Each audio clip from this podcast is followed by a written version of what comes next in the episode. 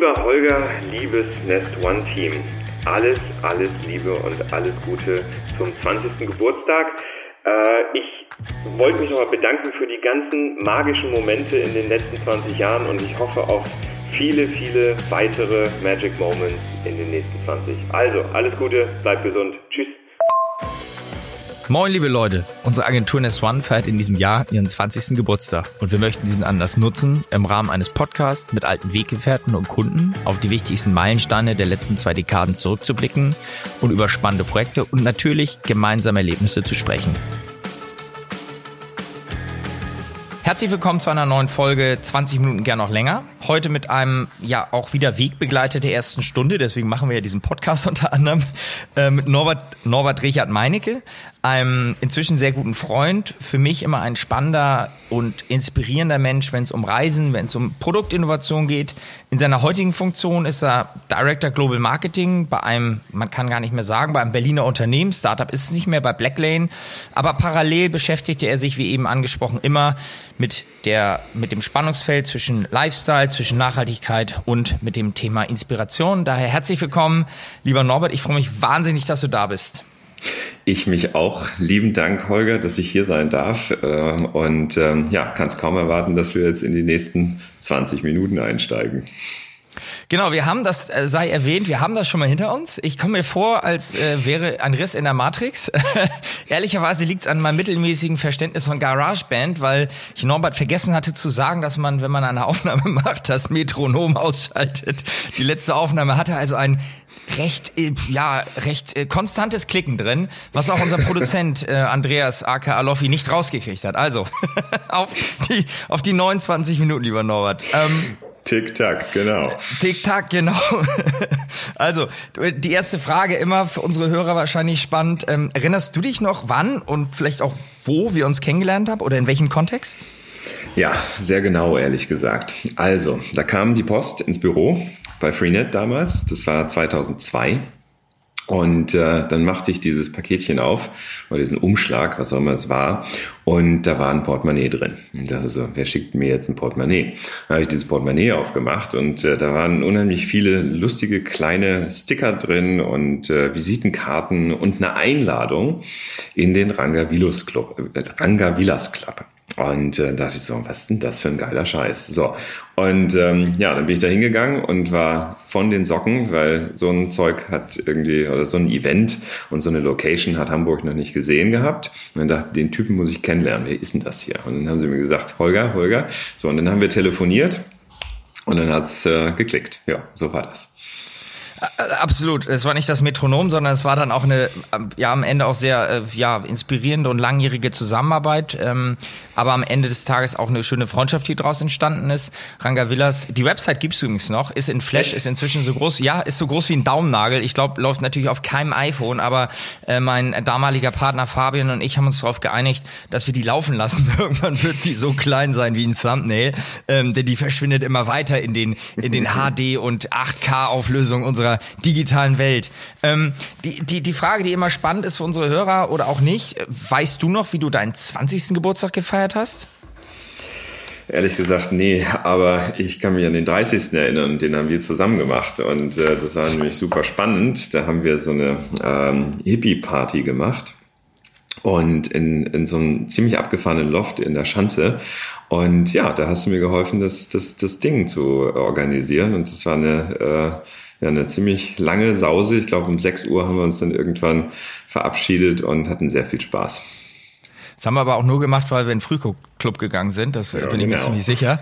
ähm, wie die Leute, der, der, wir hatten damals auch wie heute einen gut laufenden Party-Service. Also daher, ähm, so habe ich es an, angefangen, meiner Mutter zu erklären, was wir so genau machen.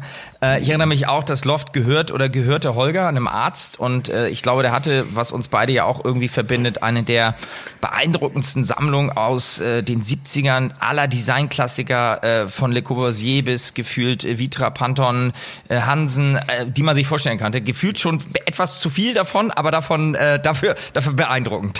Genau, es war sensationell. Immer wenn, wenn sie mich gesucht haben, äh, haben sie gesagt, wo ist denn Norbert? Ja, Norbert ist natürlich wieder hier im Eames Lounge Chair. Und das war so ja, gemütlich, herrlich. Ja. Der sitzt im Ei. genau. Das weiß ich auch noch. Also wie gesagt, der, äh, der Anfang der Nullerjahre war ja in Hamburg auch wirklich geprägt von Events, von Partys. Ich würde sagen, das war auch der Fokus damals. Wir haben ja immer so eine Mischung zwischen Business Purpose und privaten Anekdoten, die uns wahnsinnig wichtig sind, äh, die anderen wahrscheinlich gar nicht interessieren, aber das ist ja auch ein bisschen was Persönliches hier. Ähm, wir sind dann ja zusammengekommen, aber vielleicht davor nochmal zurückgesprungen, weil das ist für unsere Hörer wahnsinnig spannend. Wie bist du in die Branche gekommen? Was hat äh, sozusagen, was war der Anfang deines beruflichen? Was hat dich bewegt? Man kann es ja sagen, in den 90ern, meine Damen und Herren. Die sind übrigens auch wieder da für die jüngeren Hörer. Das ist dieses verrückte Jahrzehnt. Ähm, ich hatte übrigens, das äh, erzähle ich gerne, ich werde irgendwann ein Foto veröffentlichen. Ich hatte damals auch so eine Hipster-Frisur. Ich weiß gar nicht warum. Seite wegrasiert, hinten Zopf. Geht heute nicht mehr. Geht auch, sieht aber scheiße aus. Aber mit Gummiband, äh, das war alles schon mal da. Norbert, in den 90ern äh, ich wollte es auch und du auch, wolltest du in die Werbung. Was ist da passiert? Ja. Wie war's? Ja, ich wollte das ganz derbe, ehrlich gesagt. So, ich, ich saß in Herford fest und da bin ich ja äh, mehr oder weniger aufgewachsen. Ich bin ein ursprünglicher Ossi. Und irgendwann sind wir dann ähm, über, die, über die Grenze in den goldenen Westen und dann äh, hat es uns dann nach Herford verschlagen. Ob das jetzt gut war oder nicht, das ähm, lassen wir jetzt mal hier. Die haben stehen. Bier, das weiß ich. Es ja, definitiv, definitiv, ja, das, definitiv. Das können wir genau. mal so. so. Und irgendwann wollte ich dann nach Schule und so weiter, wollte ich dann einfach nur noch in die Werbung. Das hat mich total gereizt. Ich habe äh, glaube ich, 70 und mehr Bewerbungen geschickt. Ähm, und ich habe mich schon gefreut, wenn eine Absage kam. Ne? Von den meisten kam gar nichts. Und äh, irgendwann war ich an dem Punkt, dass ich so, puh, vielleicht musst du dann doch was anderes suchen. Ne? Und dann habe ich noch eine weitere rausgeschickt und das ging nach, äh, an, nach Hamburg äh, zu J. Walter Thompson. Natürlich eine sensationelle Agentur und ähm, kannst du dir vorstellen, ich habe mir nicht im, im geringsten ausgemalt, dass ich da irgendeine Chance habe, aber you never know. Ne? So, rausgeschickt und dann kam auch relativ schnell ein Anruf zurück. Freitagabends hatte ich dann ein Telefonat mit der Chefsekretärin, zwei Stunden lang. Ähm, das hätte mir eigentlich schon zu denken geben müssen ähm, zum Thema Arbeitszeiten. Und äh, wir haben uns sensationell verstanden den Tag, äh, die Woche drauf wurde ich eingeladen, ähm, habe dann Agenturtour gemacht und die ganzen Leute kennengelernt, ähm, bin dann wieder zurückgefahren mit dem Zug nach, äh, nach, Ham, nach Herford und ähm, dann kam am gleichen Abend noch das, das, äh, das, der Anruf von der Ursula, äh, die sagte, wir wollen Sie haben, Herr Meinecke. Ich so, oh mein Gott, ja, kannst dir vorstellen, da war natürlich dann ähm, eine Menge los. Hätte ich damals schon Champagner ge, äh, getrunken, wäre es denn definitiv die Flasche gewesen. Aber es war ja, nur Herr oder Bier. Ja, genau. Ähm, so große Freude, vielleicht. Gro große Freude war das auf jeden Fall. Und äh, ja, und dann ging's ging's nach Hamburg äh, relativ äh, schnell. Ich glaube so drei vier Wochen später ähm, war ich dann in Hamburg und habe dann bei J. Walter Thompson die große weite internationale Werbewelt kennengelernt. Ich erinnere mich äh, auch an die 90er. Ich erinnere mich auch an meine Versuche in die Werbung zu kommen. Ich habe äh, die Geschichte schon, glaube ich, ein paar Mal erzählt, vielleicht auch noch nicht so im Podcast, aber wir haben ja einen sehr lieben Freund und ja Beiratsmitglied, aber einen Wegbegleiter seit langen Jahren, Manfred, Manfred Schüller, ehemaliger Holding-Chef bei Springer und Jacobi, der Agentur, auch in den 90ern, auch lange darüber hinaus. Ähm, und übrigens bei äh, J. Water Thompson fällt mir natürlich FM Schmidt ein, auch ein beeindruckender Mensch aus dem Kosmos der Werbung. Ähm, aber ich habe auch vor Jahren, vor zehn Jahren, haben wir eine kleine Agentur zusammen gegründet und da sagt der Mensch, wieso bist du nie in die Werbung gegangen? Ich so, Manni, pass mal auf, ich bring dir zum nächsten Treffen, habe ich ihm einen Stapel von von von Lintas bis natürlich auch SNJ Absagen ja, ja, mitgebracht. Ja. Ich so, hm, ich sag, die Werbung wollte mich nicht, fertig, da musste ich was Eigenes machen.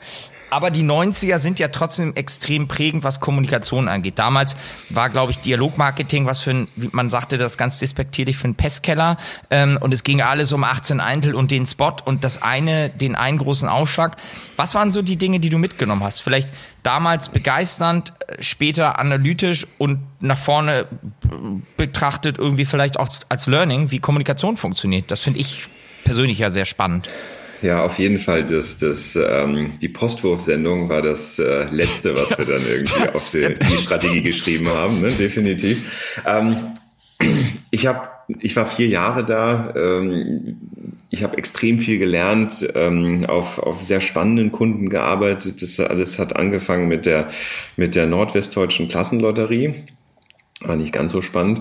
Ähm, dann ging es aber relativ schnell weiter mit Fleurop und mit Lipton Eis und mit ähm, Kellogg und dann auch noch mit der deutschen Shell.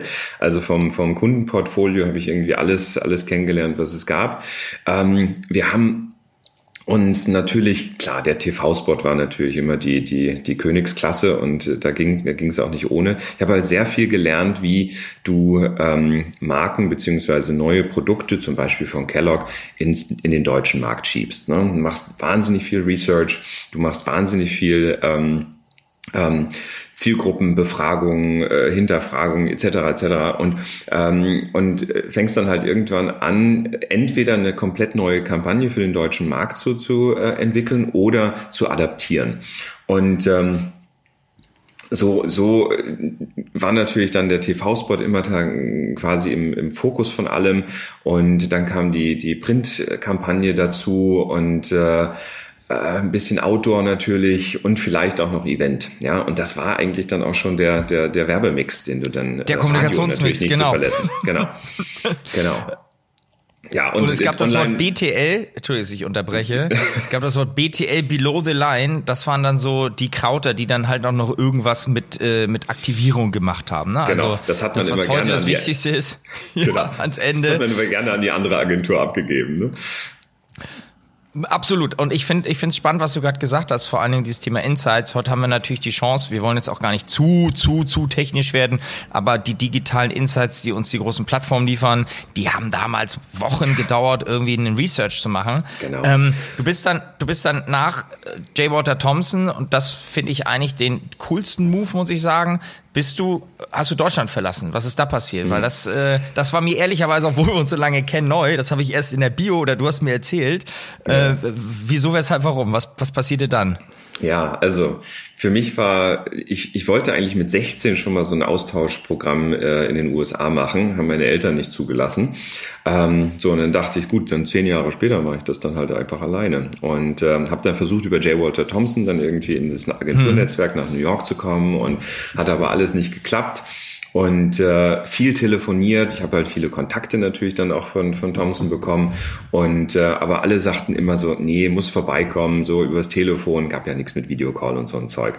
Ähm, und dann haben wir haben wir dann äh, ja, hat sich eigentlich nichts ergeben. Ich hatte nur irgendwie das, das, die, die, das Red Book, ich weiß nicht, ob du dich noch daran erinnerst, wo die ganzen Agenturen so drin sind und so weiter. Das rote Buch sind, der Werbung, ja. Genau, ja. genau. So, und da habe ich, das ganze Ding habe ich dann irgendwie unter die, unter die Arme genommen, habe mir einen Flug gebucht äh, und bin rüber. Ja, so. Und dann war ich dann irgendwann in New York, habe dann über ähm, sehr lustige Umstände dann irgendwie Menschen kennengelernt, die ich nie zu glauben hätte, kennenzulernen. Einen wahnsinnigen Künstler im Flieger, der mich eingeladen hat für, den, für seine Welcome-Party. Da habe ich dann Helmut Lang dann ge getroffen, kennengelernt äh, am, am Sushi-Tisch und, und so ein Zeug. Also sensationelle Geschichten waren da und das füllt einen ganzen Abend, ehrlich gesagt, lassen wir jetzt und bin dann in New York dann bei einem Record-Label gelandet, Radical Records. Das war ein deutsch-amerikanisches ähm, äh, Unternehmen und die haben aus, äh, die hatten eine Partnerschaft mit Contour Records äh, und haben die ganzen Dancefloor-Kracher nach Amerika gebracht. Also von Scooter, Hyper, Hyper und hast du nicht, über André Tannenberger, ATB äh, und so weiter. Ja, so, und das war mein Job, das quasi in Amerika über PR und Marketing quasi in den Markt zu schieben und hat wahnsinnig viel Spaß gemacht. Ne? Und natürlich dann auch die ganze Clubszene dann kennenzulernen. Und äh, also du warst quasi so, ich war noch nie vorher in Amerika und war dann plötzlich von null auf äh, 1000. Warst du beim Record-Label und das in New York, wo in den 90ern die coolsten Club, äh, weiß ich nicht, Frankie Knuckles, ja. Masters at Work. Also ich würde sagen, ich erinnere mich dran, weil wir äh, vice versa sozusagen, auch äh, Jungs um mich herum, damals ja die Leute aus New York nach Hamburg beziehungsweise in die Clubs geholt haben, um überhaupt mal zu zeigen, so geht Musik. Da war ja irgendwie genau. Detroit House Und klar, Kontor für die, für die Jüngeren unter uns ist ein Record-Label, war aber auch mal ein Club. War auch mal der Hausclub in, in Hamburg in, in den 90ern. Ähm, und so kam dann natürlich dieses ganze, ja, wahnsinnige elektronische Business überhaupt von New York nach Hamburg und äh, and, uh, other way round sozusagen. Dann ging es aber nach New York aus verschiedenen Gründen zurück nach Hamburg, beziehungsweise ähm, in ja eine damals auch wahnsinnig boomende in die Internetwelt. Man kann sagen, ich glaube damals war so Anfang der Nullerjahre war DSL gerade der heiße Scheiß oder gab es noch Nee, was, noch was nicht. vor Nee, DSL? nee. Nee, Nee, nein. nicht. Nee, nee, nee, das war- das war der- der- der klassische- 56k. Ja, ja, in der Ja. Tat. Und dann die ISDN, äh, der Ja. ISDN-Zugang und dann kam die doppelte ISDN-Geschwindigkeit. Ne? Ja, also ja, da hat's ja, richtig ja. gerockt. Nee, ich bin, ich bin dann wieder, leider Gottes musste ich zurück nach, nach Deutschland, weil ich kein Visum bekommen hat, hatte. Es gab genügend Amerikaner, die den Job hätten äh, machen können und ähm, dementsprechend stand ich dann wieder in Hamburg ähm, auf dem Teppich und überlegte, was mache ich äh, denn und bin dann zur, ähm, eigentlich wollte ich studieren, ähm, klassisch BWL und bin dann mal zur Cebit gefahren, ja, weil ich dachte so, ja, ein bisschen Technologie und mal gucken, was da so läuft. Und da stand dann dieser grüne, äh, giftgrüne Stand von Freenet und noch nie von gehört von dem Unternehmen, weil die sind ja auch gerade erst gegründet worden. Die sind dann Dezember ähm, 99 quasi an die Börse gegangen und ähm, haben dann 100 Millionen eingesammelt und dann ging es halt los. Ne? So und äh, Eckhard Spör hat das ja gegründet, quasi als äh, Ausgründung von Mobilcom und ähm, ja, und das war so der große erste Aufschlag auf der Cebit. Haben glaube ich so einen 200 Quadratmeter Stand gehabt und da bin ich dann hin und habe gesagt, Mensch, wer seid denn ihr und ähm, was was was sucht ihr denn für Leute? Zum Beispiel im Marketing. Ja, ja, haben wir noch keinen. Ja, lass uns doch, äh, schick, schick dann eine Bewerbung. So, eine Bewerbung hingeschickt. Zwei Wochen später war ich angestellt und habe dann das Marketing aufgebaut. So, ähm, das, das, das war sozusagen der, der, der, der, Der Weg Move in die, von in New die York. Technologie. Genau.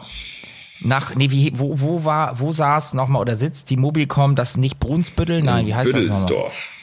Büdelsdorf. Genau, das ist da hinter dieser Brücke. Hinter dieser Brücke Richtung Nordsee. Genau, ähm, aber ich muss dazu sagen, Brücke. wir haben so sozusagen so im, in, den, in den Fußnoten, auch da sei die Anmerkung erlaubt, die CeBIT, meine Damen und Herren, die CeBIT, die globale Leitmesse für Technologie für eigentlich das Web und damals äh, international der Melting Pot von Innovationen und alle globalen Unternehmen waren da. Auch ein schönes Beispiel, wie man eine ganz spannende Plattform eigentlich relativ relativ mit Anlauf in den Ruinlau reiten kann. Ich möchte mich darüber nicht lustig machen, um Gottes Willen. Nee, nee. Ist nur schade, dass sowas dann Richtung äh, Vegas, dass sowas Richtung CES, dass sowas Richtung, inzwischen gibt's wieder tolle Plattformen in Deutschland Mhm. mit der OMR oder oder, aber die Cebit war mit, glaube ich mal, einer Million Besuchern der, das, eine must be, Klar. das war eine Macht. Ein halbes Jahr hat mein Cebit-Projekt gedauert mit Vorbereitung, mit allem. Mhm. Und äh, dann bist du, das war 2000, auch im neuen Markt sozusagen. Und dann Head of Marketing oder dieses Thema.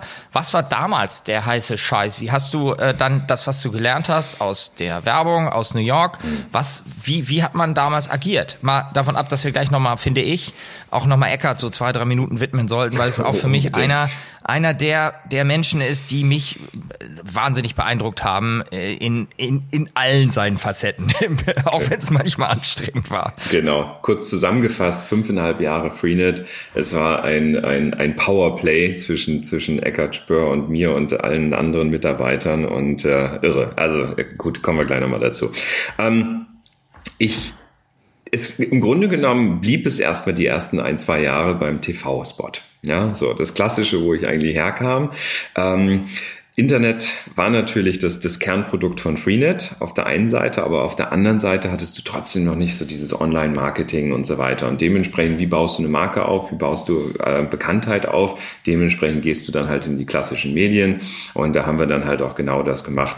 Ähm, was ich damals noch am besten konnte, TV-Spots äh, machen und dann haben wir haben wir halt äh, äh, parallel versucht, wie können wir die Marke noch aufladen, ja, mit Emotionen und haben dann mit Jochen Schweizer zum Beispiel eine Bungee-Tour gemacht durch ganz Deutschland. Ja, war natürlich äh, ein Riesenerfolg.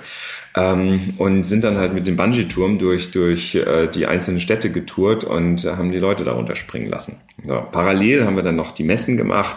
Die CeBIT war natürlich jedes Jahr immer eine, eine, eine, eine extrem wichtige, eine wichtige Aufschlag für uns und parallel auch noch die, ähm, die Jugendmesse, die U, die internationale Jugendmesse. Da gab es dann auch äh, ziemlich spannende Geschichten.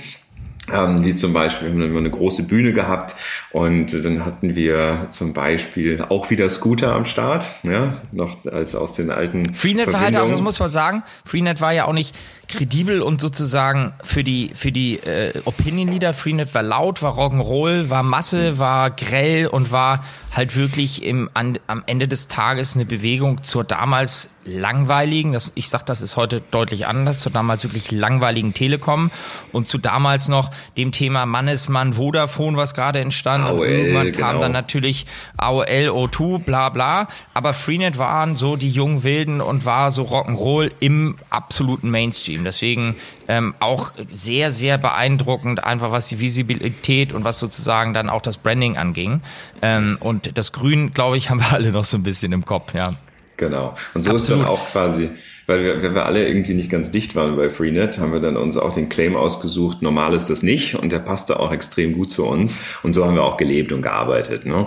Ähm, ja, war eine extrem spannende Sache. Und so sind wir dann ja am Grunde genommen auch zusammengekommen und äh, ja. Das wollte ich gerade sagen. Also wir sind natürlich hier. Ich, ich finde es wahnsinnig wichtig, diese Retropest Retroperspektive, das lassen wir drin. Egal, ich darf mich auch mal versprechen, wird nicht rausgeschnitten. Ähm, wir haben dann angefangen, Anfang der äh, Nullerjahre auch Corporate-Themen zusammen zu machen, auch mhm. verrückte Sales Incentives, das ganze irgendwie Thema Employer Branding. Da kann man, glaube ich, auch nochmal ganz viel drüber lernen, wie man eine dann doch normal ist das nicht Marke auch den teilweise normalen Mitarbeitern kommuniziert. Ich fand mhm. euch auch immer wahnsinnig inspirierend. Ähm, ich würde trotzdem nochmal zum Thema Inspiration, weil ich finde es immer, so ist, sind meine letzten beruflichen 20 Jahre ganz gut ähm, zu reflektieren oder auch so positiv zu subsumieren. Menschen kennenlernen. Und äh, es gab diesen einen Menschen, äh, also neben dir natürlich, der war so sein, äh, sein äh, ja, Primus inter pares, äh, würde ich sagen. Also so, aber es gab Eckhard Spör. Und äh, so ein Unternehmen, das kann man sich heute gar nicht mehr vorstellen. Ein, ein, ein Börsenunternehmen. Also gut, wir wollen jetzt nicht über Wirecard reden, weil die hatten auch irgendwie so einen Typen da vorne. Nein, aber äh, Eckhard war ja Gründer und irgendwie auch Manager und gleichzeitig war er genauso verrückt wie das gesamte, ja, das gesamte Team. Kannst du mhm. dazu vielleicht auch zu deiner, weil es auch ein persönliches, deinem Verhältnis und zu dem noch was sagen? Liebe, liebe Grüße übrigens, Eckart, falls du das irgendwann mal hörst, sonst schicken wir es dir einfach. genau.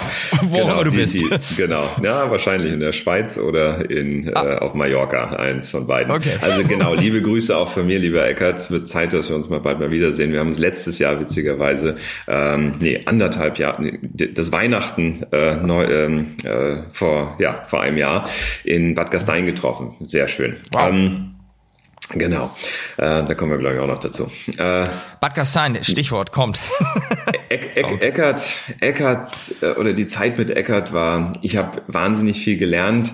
Ähm, ein Satz, den ich nie ver vergessen werde, ist 30 Prozent gehen immer. Ähm, und äh, wir saßen viel zusammen. Ähm, er hat eine sehr besondere Art und Weise zu führen. Ähm, wollen wir jetzt nicht tiefer eingehen, aber die prägt dich, ja. Die prägt dich, die macht dich, die macht, die bereitet dich quasi auf, auf das Leben vor. Und ähm, das, der, hat mich auf jeden Fall ähm, geschliffen, ja, geschliffen. Und äh, ohne ihn wäre ich sicherlich nicht da, wo ich heute bin. Ähm, und, äh, und so hat er halt ein Regiment geführt quasi bei, bei, bei Freenet, was die Leute ähm, angespornt hat, motiviert hat und eigentlich permanent on fire gesetzt hat. Ja, und so haben wir es halt geschafft, über die über die Jahre ähm, einerseits Geschichte zu schreiben in, in Deutschland, indem wir dann irgendwann auch unsere ähm, Mutter übernommen haben, also die Mobilcom. Ich erinnere mich an die Kommunikation, die wir gemeinsam gemacht haben. Auf einmal übernimmt das Startup, übernehmen die Internetjungs den Konzern Mobilcom. Es war, ganz, das ganz war genau, ganz spannend, genau. ja. Ja, und das sind so, das sind so Verdienste von Eckert natürlich und und äh, dem Team, ähm, was was äh, sehr einschneidend war, ne? also sehr positiv einschneidend war. Und äh, irgendwann kamen wir dann natürlich dann auch zum DSL-Geschäft, das war 2003, da hat sich das ganze Thema äh, Werbung und äh, wie, wie machst du Kundenakquise nochmal komplett geändert und äh, ja, blieb natürlich auch teilweise bei TV, aber es wurde immer digitaler, es wurde immer printlastiger. Ähm, wir haben Millionen von Beilagen äh, in, in Deutschland verteilt, in allen Computerzeitschriften, die du irgendwie ähm, am Kiosk gefunden hast. Da waren wir drin und haben so einfach einen ähm, einen Spurt hingelegt und sind dann irgendwie von null auf äh, Nummer drei und äh, haben dann irgendwann auch AOL geschlagen in der in der Rangliste und das war schon war schon eine spannende Zeit. Ja. Ich bin da wahnsinnig dankbar für. Ich meine das wirklich mit größtem Respekt, so Menschen zu treffen, das hast du selten und so direkt mit ihnen, mit dir auch gemeinsam natürlich zu arbeiten. Es gab oder gibt Richard Vogel, der hat was ähnliches bei TUI Cruises gemacht. Also wenn du auf einmal so einen Menschen hast, der so Dinge aufbaut und wirklich diese Vision durchträgt, das hat mich auch immer weiter begeistert. Was ich wahnsinnig wichtig finde, ich habe so eine vielleicht noch, ja, wenn ich bitte. darf noch, mhm. ja. Und zwar drei. Wir sind sowieso ich, völlig ich, über der Zeit, Norbert. Wir, wir, wir, kommen, wir sind beim Drittel und haben jetzt 24 Minuten oder sowas. Nee, den Rest machen wir schneller. Ähm, was, was ich, was ich echt nicht vergessen werde, sind, wir haben ja irgendwie drei äh, Veranstaltungen gemacht. Also einerseits äh, hab, haben wir gesprochen, wie können wir quasi dieses wachsende Team, also Corporate Culture und ähm, Corporate Benefits für das ganze ähm, ja, Employer Branding etc. Wie können wir das mhm. konzeptionell so aufbauen, dass wir ähm, dieses, dieses, diese, diese Emotionalität zwischen Marke und Mitarbeitern noch stärker machen, ja, dass es eine richtige, richtige Familie wird, ja, in Anführungsstrichen. Und ähm, da haben wir ähm, da habt ihr vor allem halt wirklich tolle Konzepte entwickelt. Und das eine, was ich nicht vergessen werde, ist die 100 Millionen PI-Party. Weißt du noch, auf dem Strand, äh, auf dem Strandkai, wo wir dann oh, ja. diese, diese 100 Millionen nachgestellt haben mit den ganzen Mitarbeitern und der Helikopter ja. hat dann das, das Bild gemacht von oben und dann sind wir in den Kai-Speicher und sind durchgedreht. Ja, also. Das war gut. Ein Helikopter würde heute wahrscheinlich durch eine wahrscheinlich 10 Zentimeter große Drohne ersetzt werden, aber damals brauchte man noch einen genau. Helikopter, um Fotos zu machen. Ähm, wir haben, ich weiß gar nicht genau, diese drei, vier in der Kaskade zum Merger, ich weiß nicht, wie viele Veranstaltungen wir gemacht haben. Ähm, ich ähm, könnte das nochmal reflektieren, danach ging es im Vertrieb. Was, was ich aber eingangs gesagt habe, was mich immer begeistert hat, du hast dann ja Parallelen und auch so als Freenet Ausschliff sozusagen und du schweren Herzens gegangen bist, weil du einfach andere Ziele hattest, ähm, hast du ja immer Dinge gemacht, die unternehmerischen Charakter, die irgendwie Innovationscharakter haben. Neben dem, dass wir, da kann man auch noch einen eigenen Podcast mitfüllen, wahnsinnig lustige Reisen gemeinsam gemacht haben, immer mal wieder, ähm, von äh, Ischgl bis Ibiza ähm, und dazwischen. und vor allem das Hotel Fox, ja, das war. Und da wollte ich drauf hinaus. Kino. Und während du dann sozusagen bei Freenet ja an den Endzügen warst, haben wir uns sehr, sehr häufig in Kopenhagen gesehen. Und du hast immer mit uns schon damals geteilt Ideen und das, äh, das zieht sich so ein bisschen positiv durch deinen Lebenslauf. Du warst manchmal auch fünf bis zehn Jahre zu früh. Ich möchte das mit jeglichem Respekt sagen, also vor allem mit so ein paar Startup-Sachen. Ich war vielleicht mit ein paar Startups zu spät oder am falschen Ort, ich weiß es nicht. Trotzdem geht es uns beiden sensationell. Aber als du dann anfingst, äh, Mitte der Nullerjahre zu sagen, auch vielleicht aus einer Inspiration heraus. Damals gab es noch den LOHAS, den Lifestyle of Health and Sustainability, meine Damen und Herren, ähm, die äh, das Thema Yoga in, sozusagen in die Innenstädte zu holen und so ein bisschen die Entökung des Yoga-Themas zu machen. Ähm, genau. Da, da habe ich gedacht, okay, cool, es gibt doch immer noch ein bisschen mehr als Angestellter und Norbert ist äh, doch ein bisschen mehr als reiner Manager. Und hm. das finde ich, die letzten Jahre, das hast du ja immer gemacht und auch bis heute.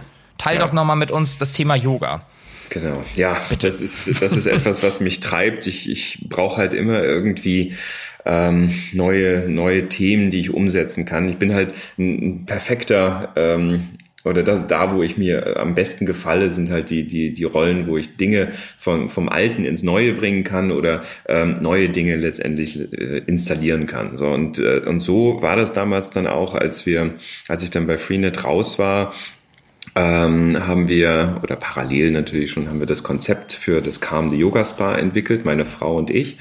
Und ähm, sind dann im Grunde genommen in äh, Eppendorf gestartet mit dem Yoga-Konzept auf 500 Quadratmetern und äh, die Zielgruppe war diejenigen, die quasi im, äh, im den Zugang zu Yoga nicht bekommen haben, weil das, äh, die klassischen Yoga-Studios immer noch so diesen Hinterhofcharakter hatten und immer noch sehr äh, bisschen ökologisch. Viel Räucher, ja, ja, ja, viel Batik. Hm? Genau. Ja. Und es war auch damals noch. Wobei du so ein großer Batik-Typ bist, wie ich ja Genau, äh, genau. Habe, ja, ne? Der ganze Kleider, Kleiderschrank ist voll damit. Und, ähm, und damals war das ja auch noch nicht unbedingt so gern gesehen, mit einer, mit einer Yogamatte über die äh, Straße zu laufen, obwohl das dann in LA oder in Amerika schon anders war. Ja, dann, dann hat Madonna damit angefangen und so ganz langsam ist es dann rübergeschwappt nach Deutschland. Und da haben wir quasi so, so einen ersten Schritt gesetzt und äh, haben Yoga ähm, äh, mit Design verbunden, ja, haben das hochwertiger gemacht und damit letztendlich eine, eine, eine Tür aufgemacht für Leute, die vorher keinen Zugang hatten. So, und ähm, das habe ich dann mit meiner Frau äh, erfolgreich gestartet. Ähm, das, das Studio war wunderschön. Die, die ganzen ähm, PR-Agenturen und, und Beauty-Konzerne haben dort ihre Produkte gelauncht.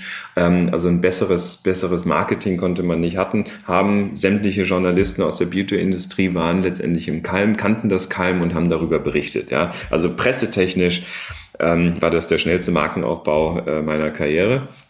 Und ähm, und äh, ja, und nach zwei Jahren habe ich dann ähm, genug gehabt davon, also positiv genug davon gehabt und musste dann wieder zurück in die in die Wirtschaft. Ja, so und dann hat meine Frau das weitergemacht in Hamburg. Ich bin dann nach Berlin und äh, dann war ein neues Kapitel aufgeschlagen. Ja, absolut. Ich finde, bis heute gibt's ja den ähm, das Maikalm, also den äh, die ja, den Store dahinter, ähm, den ihr auch weiter immer äh, betrieben habt ich, äh, als du nach Berlin gegangen bist, ich erinnere mich ziemlich genau, das war ja so in der Zeit, da waren alle Labels schon drüben, Springer ist rübergegangen und da ging so die zweite Welle los, 2007, mhm. 2008, ähm, trotz Lehman und dem ganzen Wahnsinn, der da draußen war. Ähm, ich weiß, dass wir das Glück hatten, uns äh, über die Jahre immer wieder zu treffen. Berlin war damals ja auch Mittelpunkt von so Dingen wie der goldenen Kamera, von, von, von Bambi, von Echo, von allen möglichen. Nicht zuletzt auch da ein eigener Podcast vielleicht nochmal Holger und Norbert auf der Fashion Week. Unbedingt. mit verschiedenen. Das machen wir nochmal. Holger und Norbert auf der Fashion Week. Ich sehe, ich, äh, ich sehe uns auf diversesten roten Teppichen mit lustigen Mützen und Klamotten auf und an und ja, na gut, Party Hopping at its best. Du bist dann zu einer Firma gegangen, wenn ich mich richtig entsinne, die Metaversum hieß oder heißt, das weiß ich gar nicht, und hast wieder was gemacht, was heute der heiße Scheiß wäre, ähm, aber meiner Meinung nach und auch deiner vielleicht damals, also damals wussten wir es nicht, vielleicht zehn Jahre zu früh, weil heute die Technologie da ist, Gamification trifft, VR trifft, das ganze Thema Augmented trifft, die, die Virtual Spaces. Ähm, mhm. Das war nochmal ein wirklich krasser Schritt. Du hast es auch dann zwei Jahre gemacht, aber viel zu früh, oder? Kann man das so ja. sagen? Ja, also was mich sehr daran gereizt hat, äh, also die Grazia Equity, das waren die äh, eine der Investoren ähm, hinter hinter Twinity, die hatten mich angesprochen und äh, haben dann halt dieses dieses ähm, dieses Konzept äh, vorgestellt und ich war total fasziniert. Natürlich einerseits natürlich hinter mit dem mit dem technologischen Hintergrund von Freenet und so weiter und vor allem einfach eine Welt aufzumachen, die es in dem Sinne so noch nicht gab. Ähm, wir haben das dann irgendwann, ich bin dann gestartet und wir haben das dann auch relativ schnell als Facebook in 3D quasi positioniert. Parallel gab es dann noch das Second Life, wo die ganzen Monster und und ähm, und verkleideten äh, Menschen rumliefen, die im normalen Leben nix nix zu sagen hatten gefühlt. ja, vielleicht auch schon, aber man weiß es nicht. Ne? Auf jeden ja. Fall wusstest du nicht, wer dahinter steckt. Ja, so ja, und ja. und das das wollten wir halt drehen und haben ähm, mit Twinity echte Städte nachgebaut. Berlin, Singapur, London, New York und Berlin hatten wir 360 Quadratmeter, äh, Quadratkilometer äh, gerendert und du konntest, egal wo du auf der Welt warst, mit deinem Avatar, den konntest du auch Adidas-Turnschuhe anziehen und ähm, Schnurrbart aufsetzen und vor allem dein Gesicht hochladen, sodass der Avatar so aussah wie du. Und ähm, und so bist du dann quasi durch Berlin ge, ge, ge, gelaufen, bist in die einzelnen Locations gegangen und so weiter, haben Galerien nachgebildet und dann mit realen Partnerschaften sozusagen, so dass die, die Firmen und die, die, die Retail-Shops und, und Galerien etc. Ähm, entsprechend ein globales Publikum ansprechen konnten ja, klar war das extrem weit vorne und es war auch viel zu früh, keine Frage. Die Technologie war auch noch nicht so ausgereift, dass das gut läuft auf den, auf den, ähm, auf den Rechnern. Mobil äh, oder App gab es natürlich auch noch nicht so richtig. Und ähm, auf der Basis haben wir dann sozusagen ähm, sehr viel Lobbyarbeit für virtuelle Welten auch gemacht. Und dann haben wir das virtuelle Berlin mit ähm, Klaus Wowereit äh, ähm, gelauncht, ja, in der Pressekonferenz. Das war natürlich toll, ja. So und ähm, und das Highlight von der ganzen Geschichte war, dass wir die ähm, die Mauer, den Mauerstreifen rund um das ähm, um den Potsdamer Platz und äh, Brandenburger Tor nachgebildet haben und mit NTV zum 20. Äh, Jahrestag des des, des Mauer Mauerfalls dann entsprechend live äh, im TV gestreamt haben. Großes Kino, ja. Ich fand's damals, äh, damals schon spannend, hab aber ehrlicherweise auch so ein Kadenzproblem, also Thema Bandbreite Internet und Co. Und vor allen Dingen, glaube ich, waren wir, äh, sind wir oder wären wir überzeugt davon, dass es heute Mobile, was damals so glaube ich, gerade in den Anfängen war, dass so ein Zuckerberg gesagt hat, Mobile First und alle gesagt haben, hä, was ja, soll ich mit dem Handy? Das ist doch irgendwie, ne, so. Genau. Aber da das, das erste Mobile wäre es natürlich der Knaller, ne? Ja, da kam Richtig. das erste iPhone und keiner hat an irgendwelches Mobile gedacht. Alle hatten noch Snake im Hinterkopf. Auch das sei angemerkt, Snake war mal so ein Spiel auf so einem Nokia 6110, glaube ich. Dafür hat der Akku ja. eine Woche gehalten. Ähm, dann, ich, ich komme ich komm danach wieder zurück, weil dann, wir trafen uns auch beruflich natürlich oder haben permanent uns ausgetauscht. Aber dann bist du zu einem Startup, beziehungsweise zu einem, dann ging's dann ging's für Norbert dahin, wo ich dich auch immer noch so ein bisschen sehe. Wir waren gerade Holger und Norbert oder Norbert und Holger auf der Fashion Week. Dann ging's um das Thema Schuhe. Da haben, äh, da hast du dann einige Jahre, muss man sagen, ich glaube knapp vier, äh, für den Otto-Konzern ein Startup mit aufgebaut, auch wieder als Marketingverantwortlicher. Wir haben uns getroffen, wir haben spannende Ideen, Aktivierung, Kampagnen gemacht. Ähm, und dieses Startup, wie gesagt, Schuhe, war damals in diesem ganzen aufkommenden Online-Handelsmarkt einer der großen Player. Und ja. äh, wir haben uns auch da natürlich, weil wir auch beide Schuhe lieben, wieder gut verstanden. Also das ja, man, allerdings. Man, man ja darf das sagen. Verstanden, man darf das sagen. Wir lieben Schuhe. Sondern auch spannende Konzepte äh, erstellt. Ne? Das, das kam natürlich auch dazu. Ähm, ja, und so hast du, hast du mich natürlich auch immer wieder begleitet. Ja, E-Commerce war dann sozusagen das nächste Chapter in der, in der Reise ähm, nachdem Twinity äh, ein bisschen nicht gescheitert ist, also es wurde dann auch verkauft, aber wir sind an der Monetarisierung ein bisschen ähm, hängen geblieben und dann haben die Investoren dann auch gesagt, so Kollegen, ja, lass uns ja. das vielleicht mal äh, beenden beziehungsweise ähm, verkleinern und so weiter. So und dann kam quasi die die äh, einer der Geschäftsführer hat äh, dann ähm, mich mit seiner Frau verknüpft, die Stefanie Kasper, die hatte dann den Auftrag von Otto, ein ähm, ein äh, Online-Schuhshop in Deutschland zu launchen. Ja, und das wurde dann Mirapodo. Sie hat dann quasi ihre ähm, Gründungsmitglieder äh, gesammelt. Ich durfte dazugehören und haben dann ähm, Mirapodo gegründet. Und das war natürlich so eine ganz spannende Zeit, weil ähm, sehr inspiriert aus Amerika ähm, gab es dann das Konzept mit Zappos die dann auch an äh, Amazon verkauft wurden für eine Milliarde, also eine Riesenfantasie, äh, gab es dann natürlich, äh, wir brauchen das deutsche Pendant und ähm, ja, haben das dann zusammen mit, äh, mit äh, der Hilfe von Otto gelauncht, die ganze Logistik und so weiter aufgebaut und äh, eine Menge Schuhe über den virtuellen Ladentisch geschoben. Inklusive meinem Lieblingsthema, es gab dann natürlich auch die, äh, den, das Private Shopping und die man hat ja Ende der Nullerjahre noch viel Geld für Sneaker ausgegeben, also auch für richtig teuren Scheiß. Äh, ja. Heute braucht man das, glaube ich, gar nicht mehr. Aber es gab dann auch noch das exklusive Angebot, was so ein bisschen so Richtung, ja, äh, My Theresa oder so ein Kram ging, ne? Also, dass man da genau. auch noch mal so ein bisschen ja, die, die, ganzen die, die, die Fashion, den, den, den, den Fashion Approach hatte. Ich, ich, ich glaube, was, was, was, was mich jetzt wieder in dieser Zeit auch begeistert hat, du hast damals ähm, die Dinge immer als wahnsinnige Herausforderung gesehen. Du hast eine Bandbreite zwischen Kommunikation, Technologie, äh, Onlinehandel und natürlich immer dem Thema Produkt und Marke. Wir kommen da gleich nochmal mhm. drauf, äh, weil ich natürlich die Steilvorlagen hier aufschreibe und du auch jetzt gerade, wir werden am Ende noch einen, einen, einen, einen wahnsinnigen Knaller launchen, weil Norbert ein eigenes Produkt, eine eigene Marke gerade an den Start ja, bringt. Schön, schön da arbeiten wir die ganze, da arbeiten wir die ganze Zeit drauf hin. Da wird es auch ganz viele Hashtags noch für geben. Ähm, es ging dann natürlich nach Mirapodo, finde ich äh, wieder auch spannend, wieder ins Digitale. Du warst bei zwei Companies, einmal beim Startup, äh, was sich mit Charaktern beschäftigt hat und einmal noch äh, bei, bei, der, bei der Deutschen Telekom, respektive bei einem, bei einem Startup der Deutschen Telekom. Ähm, mhm. Das waren die Jahre danach. Wie hatte ich das nochmal geprägt? Wieder aus Onlinehandel wieder ins Digitale und ins Virtuelle zu gehen? Ja, also ja, Mirapode war ja auch sehr digital getrieben. Ne? Ich meine, mhm. äh, auf der einen Seite haben wir eine, ja, absolut. Genau. Ne? Mhm. Ne? Auf der einen Seite haben wir natürlich ähm, mussten wir schnell äh, Markenaufbau betreiben, was ähm, mhm. äh, dann in, in Deutschland uns uns auch relativ einfach gelungen ist. Ähm, aber halt auch wieder, wie positionierst du dann? Ne? Und wie positionierst du zum Beispiel auch neben Zalando und ähm, das haben wir, glaube ich, ganz gut ge gemacht und sehr stark auf das Thema Service äh, ausgerichtet. Naja, dreieinhalb Jahre war ich dann da und ähm, dann äh, haben wir ging es eigentlich zu dem Punkt, wo ich dann gesagt habe, so jetzt habe ich ähm, viel Online-Marketing gemacht, ich habe klassisches Marketing gemacht, äh, also die gesamte Bandbreite, aber mir fehlte das Thema äh, Mobile-Marketing. Ja, und das hm. war dann ja 2013, first, ja. genau, hm. war dann halt eine extrem wichtige Dynamik, die dann da stattgefunden hat. Und das, das fehlte mir in meinem 360 Grad ähm, äh, Kommunikationsverständnis oder beziehungsweise Marketing.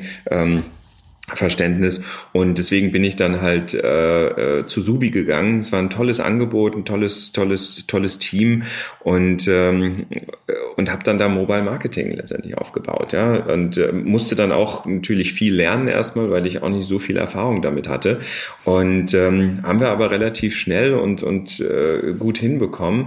Äh, einerseits von der Acquisition Seite, aber dann vor allem halt auch von der ähm, Partnership-Seite. Subi war ein ähm, Character Voice Messaging äh, Produkt über eine App. Genau, du hattest unheimlich viele Charakter, die wir da gebaut haben. Die Schlümpfe zum Beispiel, ja, kennt sicherlich noch jeder. Oder das verrückte Bunny, ja, ging immer zu Weihnachten und Neujahr ähm, durchs Internet und ähm, und äh, da kann, kamst du eigentlich nicht dran vorbei. So, das, das, das, das war im Grunde genommen Subi. Sehr viele Kontakte und, und äh, Partnerships äh, mit LA gemacht, mit den ganzen Studios von Sony über Warner und so weiter und so fort und so dann quasi die, die Charakter äh, lizenziert und rübergeholt nach Deutschland, beziehungsweise damit dann letztendlich äh, Subi weltweit bekannt gemacht und, ähm, und ja, das war ein schönes Erfolgsthema. Irgendwann hat dann die Telekom angeklopft, ähm, wo äh, sie sagten, ja, genau, wir brauchen Entrepreneurial Spirit, wir brauchen ähm, Startup, Startup-Verständnis und äh, Schnelligkeit. Schnelligkeit, Schnelligkeit, Schnelligkeit. Gut. Ähm, und da ging es dann um das Thema immer. Auch wieder eine App ähm, aber Telekommunikation, Video und Voice Messaging. So bin ich dann zur Telekom gekommen. Ja, also wie gesagt, ich glaube, wenn man sich deine Vita anguckt, das ist das Wort 360 Grad Kommunikation par excellence. Ich möchte noch auf zwei Dinge hinaus, bevor wir zum Jetzt und natürlich auch nochmal nach vorne gucken. Ähm, wir sind jetzt übrigens bei bestimmt 20 Minuten oder doppelt so lang. Ich finde das aber immer noch wahnsinnig ja. inspirierend und ich glaube, das ist auch spannend, den, den, den Hörern da draußen mal zu zeigen, wie so auf der einen Seite Karrieren, wie sich Dinge auch fügen und wie sich auch Sachen zusammenbringen lassen ähm, mhm. und was man am Ende des Tages daraus macht. Das Thema Reisen würde ich gerne noch einmal anschneiden. Du bist ja. ein großer Freund davon, verbindet uns natürlich in der jetzigen Zeit. Ja, da kann man auch mal irgendwie ein bisschen demütig sein. Dann muss, dann kann man halt nicht reisen. Ist auch irgendwie, wie man so schön sagt, First World Problems. Ähm, aber nichtsdestotrotz äh, das Thema Bad Gastein. Wir haben es eben angesprochen. Im äh, Projekt Fox gab es einen für mich den wichtigsten Menschen, um überhaupt dieses Projekt möglich zu machen, weil ohne den hätten wir das Hotel nicht gefunden. Äh, Olaf, Olaf Krone, der auch noch im Podcast kommt, äh, der ja schon 2005 für Bad Gastein und wir als Großstädter oder naja gut, ich wohne auf dem Dorf, aber ich wohne in der Nähe von der Großstadt, arbeite da ähm, und du als Berliner dann das Berlin der Alpen. Also das Thema Lifestyle wieder, wie kriege ich Themen in eigentlich eine traditionierte oder tradierte Welt, wie in die Alpen jetzt, wie kriege ich kleine, verborgene oder in diesem Fall große, Bad Gastein ist relativ groß, Rohdiamanten wieder äh, ja, ent, äh, entstaubt und wieder neu geschliffen. Was genau. verbindet genau. dich mit solchen Themen? Was verbindet dich mit Reisen? Ähm, und wie bist du da aufgestellt, jetzt auch vielleicht für die Zukunft? Was glaubst du, was sind die Themen, die uns in Zukunft da begleiten und die auch wichtig sind? Das sind jetzt vier mhm. Fragen auf einmal. Du kannst du kurz und knackig in einer beantworten vielleicht. Kann ich eh nicht mehr behalten, aber egal. So, ich, ich hatte, ich, ich hatte, ich hatte mal vor ein paar Jahren äh, einen, ähm, eine, ein sehr gutes Coaching mit, mit einer tollen äh, Coacherin und die, die hat das eigentlich relativ schnell und gut auf den Punkt gebracht. Ich bin jemand, der das, das Alte gut ins Neue transportieren kann. So, und, und genau das ist das, was mich extrem fasziniert, auch zum Beispiel an Bad Gastein. Das ist so ein verschlafener Schatz, ein Rohdiamant, ähm, der über die letzten 40, 50 Jahre quasi ähm, nicht mehr geatmet hat. Und jetzt fängt er langsam an, durch solche tollen Menschen wie jetzt ähm, Olaf Krone aber auch andere, ähm, Ike zum Beispiel, der, der, der ähm, mhm. Inhaber vom Miramonte und Hotel Hirt Miramonte. und so weiter oder Haus Hirt. Ähm, und die bringen dem Ganzen dann auch ein Leben ein und vor allem auch Lifestyle und, und äh, Kunst und alles das, was im Grunde genommen eigentlich die eine ne, ne spannende Zielgruppe an, an, anzieht, das haben die halt geschaffen. Ne? Und aber es ist trotzdem bei weitem noch nicht da, wo es eigentlich hingehen kann. Und deswegen ähm, fasziniert mich dieses, dieses, dieses, dieser Ort so wahnsinnig. Genauso wie dich, ja. Was kann man da bewegen? Du hast eine, eine Art ähm, grüne Wiese, die du eigentlich nur be bearbeiten musst. Absolut. Und ich glaube, zum Thema Bad Gastein werden wir mit Olaf noch detailliert sprechen. Was tust du jetzt? Du bist äh, weiß, äh, nein, du bist ähm, äh, Director Marketing oder besser gesagt nochmal, ich sag Director Global Marketing bei Blacklane. Für mich war Blacklane immer so ein amerikanisches Startup, weil das Thema klassisch Mobilität uns natürlich begleitet über die Automotive-Themen. Das ist auch spannend, die letzte Meile. Äh, man kennt es vielleicht aus Paris oder New York, da gibt es irgendwie so diesen Flughafen-Service in Deutschland nie. Als du dann gesagt hast, ich gehe übrigens jetzt zu Blacklane, ich sag, hä, gehst du in die USA? Nee, nee, das ist ein Berliner Unternehmen. Habe ich gesagt, hä, jo. ernsthaft? Ich meine, die gibt's schon ein paar Jahre, deswegen kein Startup mehr. Und ähm, die haben irgendwie immer den Aufschlag gehabt und sozusagen den Habitus von einem globalen Unternehmen. Vielleicht da nochmal zwei, drei Punkte. Was ist Blacklane? Was tust du da? Und auch da jetzt in diesen Zeiten, was sind die Herausforderungen und auch im mhm. Thema Nachhaltigkeit? Ähm, wie stellt ihr euch da auf? Ja. Also, wie war das am Anfang? Ähm, ich habe ein, hab ein paar Nachrichten auf LinkedIn bekommen von Blacklane. Ähm, wir suchen jemanden, der sozusagen uns eine, ähm, den nächsten Schritt ähm, in die in die Zukunft ebnet, das heißt eine globale Marke aufbauen kann, das Marketing äh, in eine neue Art von von ähm, ja neu aufzustellen und äh, zukunftssicher zu machen. So und ähm, ich habe von Blacklane vorher noch nie was gehört, obwohl ich eigentlich relativ gut aufgestellt bin im, im äh, Berliner Startup in der Berliner Startup Welt, ähm, aber von denen habe ich nichts gehört. So und ähm, dann haben sie mir ein bisschen was erzählt. Ich war damals ja noch bei der Telekom und ähm, und was mich fasziniert hat, ist dieser, dieser globale Ansatz. So, und dann sagten sie, ja, wir haben hier 240 Mitarbeiter, wir sind, oder 225, wir, wir sind jetzt bei 45 Millionen Umsatz. Äh, der größte Markt ist die USA. 2011 wurde das Ding gegründet ähm, von zwei deutschen Gründern, der Jens und der Frank. Äh, sensationelle Typen. Auch hier nochmal ganz liebe Grüße an euch, falls ihr das hört. Ähm, und, wir verlinken ähm, sie einfach nachher in der Bio. Wir machen ein, bisschen genau. Reichweite auf Instagram durch die Jungs. Ganz genau. Ich kenne sie nicht. Also ich sag das jetzt einfach mal so. So, ja, genau.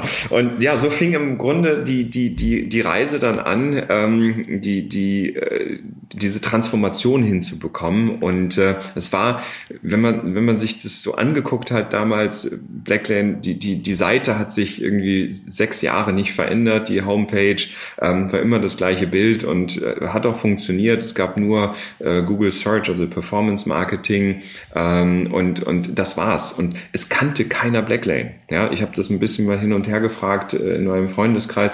Nö, kenne ich nicht. Einer hatte dann mal gesagt, doch, doch, die habe ich mal bei so einem Event gebucht. Ich so, hm, okay, wie war denn das? Ja, weiß ich auch nicht mehr. So, also dann das und das war, dann dachte ich, oh, spannend. Ja, und das, sowas reizt mich halt. Ne? So, so Märchenschlaf auflösen und loslegen. Und das habe ich dann halt gemacht. Wir haben dann äh, einerseits geguckt, was läuft gut, was sollen wir beibehalten, was läuft nicht gut. Das haben wir dann sozusagen abgestellt, das Team aufgestellt. Es waren damals zehn, jetzt sind es 30 ähm, und und äh, Silos abgebaut und äh, das Team richtig zu einem zu einem zu einer zu einer zu einem Organismus, zu so einem funktionierenden, emotional äh, inspirierten ähm, Organismus zu, zu, zu entwickeln und ähm, haben dann relativ schnell angefangen, die, die Markenpositionierung anzugreifen. Und dann, das hat anderthalb Jahre gedauert ähm, und das hat viel Spaß gemacht mit den, mit den Gründern, diese, und vor allem dann aber auch mit dem gesamten Team bei Blacklane, diese, diese, diese Neuausrichtung zu, zu kreieren. Ja. Und ja, neun, äh, vor, vor anderthalb Jahren haben wir dann die neue Marke gelauncht und das ging über, über jeden Touchpoint, vom Produkt über ähm, bis hin zu den Autos und so weiter. Und was wichtig war, ist, dass wir ähm, das, das, das Ganze äh, quasi menschlich gemacht haben, ne? anfassbar gemacht haben, weil die und und der Kern von dieser ganzen Geschichte waren eigentlich die Chauffeure, die auf der Straße mit den tollen Autos dann den den Service performen. Ja, aber niemand hatte irgendeinen Zugang, außer äh, der, der Kunde oder der Gast sitzt im Auto und äh, hat dann letztendlich einen Kontakt zum Chauffeur. Aber vorher äh, keine Chance. Und dann genau das haben wir dann entsprechend umgesetzt und, ähm, und damit letztendlich Blacklane ein Gesicht gegeben haben, äh, äh humanized, wie, wie wir es so schön nennen. Ähm, die Accessible, Marke, wie, da fallen einem, glaube ich, viele ja, Dinge ein. Ne? Ja, ganz genau. Ja. So, und das ist sehr gut eingeschlagen. So über die Zeit haben wir dann den, den Umsatz dann 19 waren wir dann bei 110 Millionen. Und äh, ja, und äh, also eine schöne Erfolgsgeschichte. Dann kam Corona, äh, hat uns natürlich die Beine weggezogen, äh, wie vielen anderen äh, Travel-Unternehmen auch. Und dann ging es halt darum, wir müssen uns neu aufstellen. Wir wollen aber keine Mitarbeiter ver, äh, entlassen. Wie können wir das machen? Wie können wir so schnell wie möglich in irgendeiner Form eine, eine äh, Neuausrichtung definieren? Und haben dann ähm, weg von dem klassischen Airport-Transfer, äh, was quasi der größte Anteil unseres Business war, ähm, dann dann aber weggeknickt ist, weil keiner mehr geflogen ist, sind wir dann ja. ähm, auf Langstrecke gegangen. Das heißt, äh, Städte von Stadt zu Stadt, Berlin, Hamburg zum Beispiel. Ähm, und äh, haben da quasi einerseits das Pricing komplett umgemodelt, die ähm, die die äh, ja die Zusammenarbeit mit den Chauffeurunternehmen neu definiert und so weiter und vor allem parallel ein Health and Safety äh, Konzept entwickelt, dass ähm, du wenn du das in dieses Auto kommst, dass alles desinfiziert ist, dass der Standard auch weltweit durchgezogen ist und so weiter. Ja, also für die, die Blacklane nicht kennen, Blacklane ist ein globales Chauffeur, ähm, ein globaler Chauffeurservice, der in über 300 äh, Städten, über 50 Ländern unterwegs ist und äh, dementsprechend haben wir auch eine sehr hochwertige oder sagen wir mal anspruchsvolle Zielgruppe, die ähm, gute Autos möchte, Top-Service und auch keine Excuses zulässt und so weiter und äh, vor allem sich sicher fühlen muss. Und gerade in der Zeit von Corona Health and Safety ist die Nummer eins. Und das haben wir alles umgesetzt in den letzten Monaten und haben dann im letzten Quartal jetzt wieder den, den, ähm, ja, die Kurve nach oben gekriegt und ähm, erholen uns langsam und es ist ohne irgendwie eine Person zu entlassen. Also sensationell. Ähm, das ist wichtig, es ist nachhaltig. Ich würde gerne, bevor wir ähm, zu, zu meinem letzten Thema kommen, würde ich gerne noch zum Thema Nachhaltigkeit. Gibt es mhm. denn da auch? Weil klar, heutzutage ja. Äh, der Fingerabdruck oder der wie auch immer geartete, ähm, ja, am Ende wird alles irgendwie in CO2-Ablasshandel gemessen. Das kennen wir ja nun aus verschiedensten Flug Flug, Automotive-Themen. Äh, Wie stellt ihr euch auf? Was ist die Zukunftsperspektive oder was ist auch für Menschen, die auf Nachhaltigkeit setzen, ein Grund, Blacklane zu buchen? Mhm. Warum die und nicht andere? Klar, jeder hat, also nicht jeder, das ist Quatsch natürlich, aber Six hat einen Chauffeurservice. Es gibt natürlich auch andere kleinere Unternehmen. Nicht, nicht mehr. Aber vielleicht noch, haben Sie nicht mehr? Okay, alles klar. Hm, bin ich auch gar nicht so aufgestellt. ähm, ein Satz oder beziehungsweise ein, ein, ein Hinweis, was ist zum Thema Nachhaltigkeit zu sagen? Ja. Weil das ist natürlich, glaube ich, die erste Frage, die jeden dann interessiert.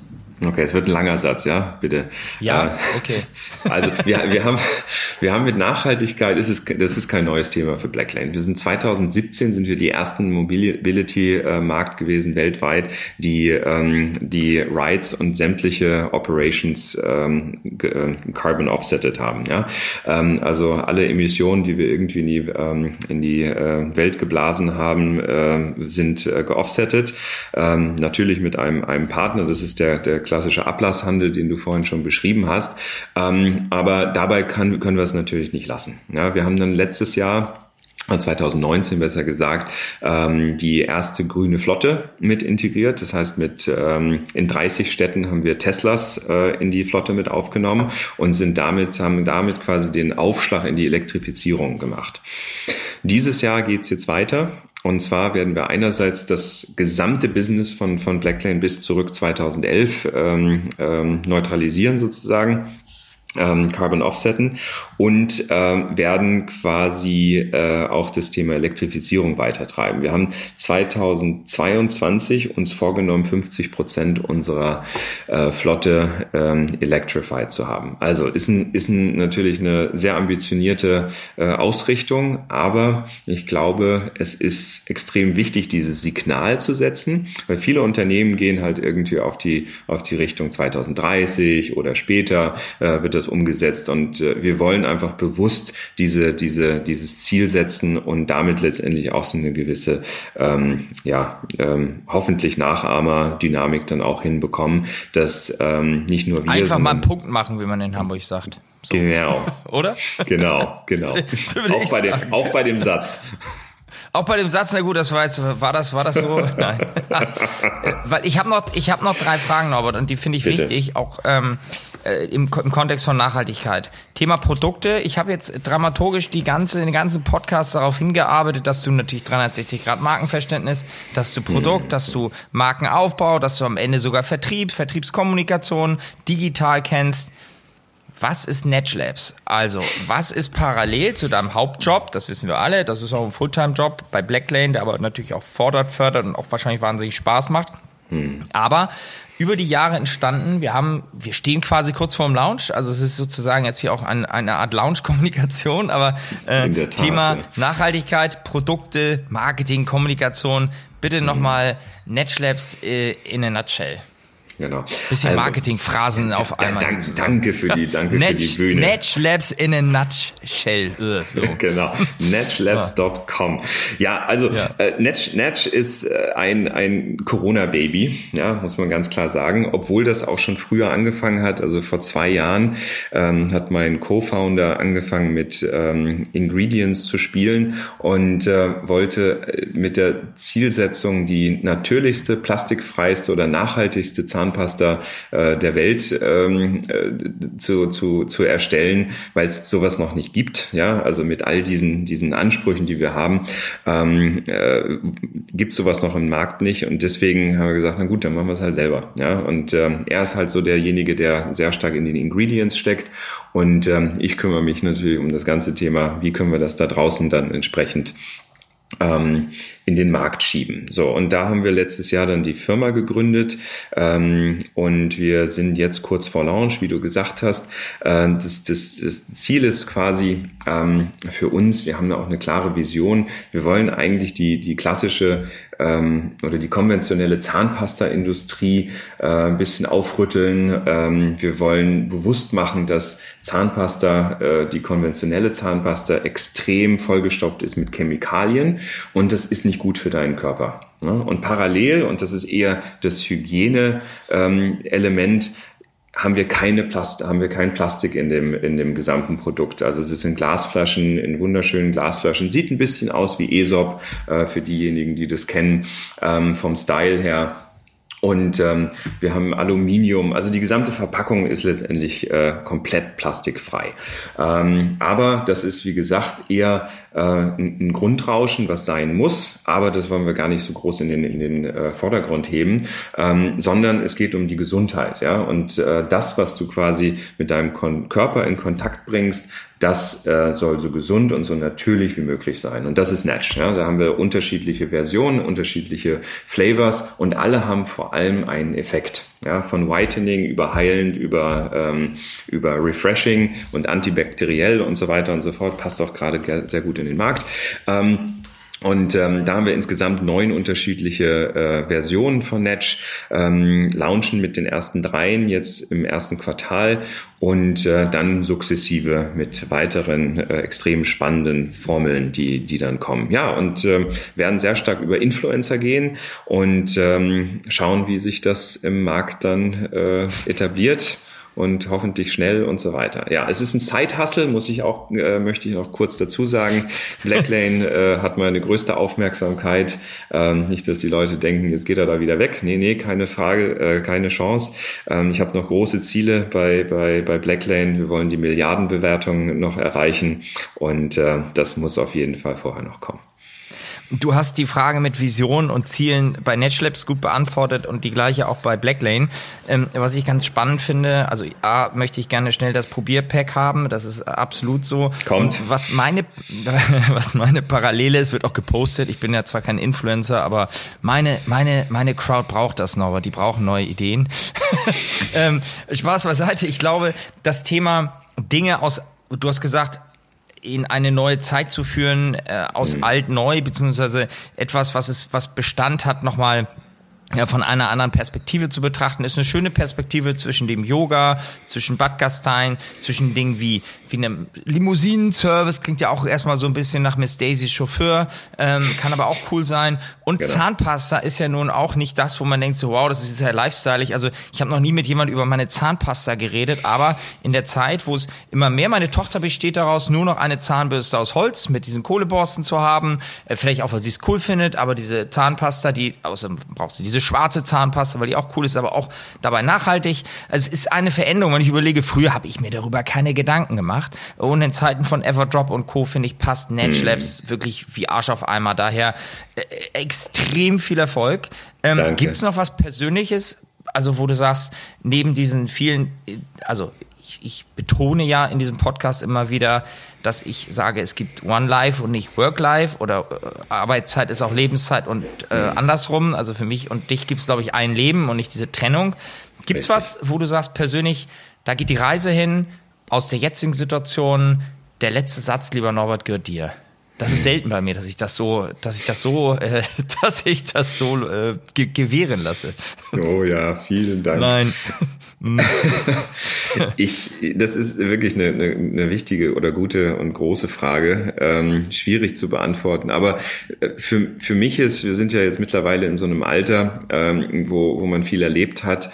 Und wir lieben beide Arbeit wie, äh, wie, wie, wie das täglich Brot. Ja? Und das wird auch so weiter sein. Und das, das, das ähm, private Leben ähm, ist immer sehr eng verknüpft. Ähm, aber deswegen muss man halt trotzdem schauen, dass man eine gute Balance findet. Ja? Und äh, die Balance liegt in Inspiration und die Inspiration kommt von anderen Menschen. Und mit diesen Menschen muss man mehr Zeit verbringen als nur am Rechner. Und ich hoffe, dass wir uns ganz bald einfach wieder entweder zu Walk and Talks oder auch zu, zu äh, Meetings, Stammtischen und sonst wie Geschichten zusammen hocken können und dann geile Ideen wieder ähm, ähm, aushacken können. Es ist so, Norbert, jetzt habe ich doch den letzten Satz, verdammt. Ähm, wir haben eigentlich auch dieses Jahr den fünfjährigen Ibiza Revival Urlaub geplant. Ich habe quasi keinen runden, aber doch wieder einen halbeckigen Geburtstag. Wir müssten theoretisch die 24 Verrückten weltweit zusammengecasteten äh, Beach Boys wieder, wieder nach Ibiza führen. Mal gucken, ob es dieses oder nächstes Jahr was wird, weil Unbedingt. auch sowas ist inspirativ auf jeder Ebene. Ähm, und ich freue mich auch drauf und auch, dass wir äh, unsere Essen wiederholen. Und ähm, danke, dass du da bist. Vielen, vielen Dank, dass wir befreundet, dass wir uns beruflich, privat, dass wir uns äh, im Leben austauschen können. Ähm, das waren 20 Minuten definitiv viel länger. Vielen, vielen lieben Dank, Norbert. Äh, und äh, ich freue mich schon auf unser nächstes persönliches Treffen. Von Herzen, Holger. Bis ganz bald. Dankeschön.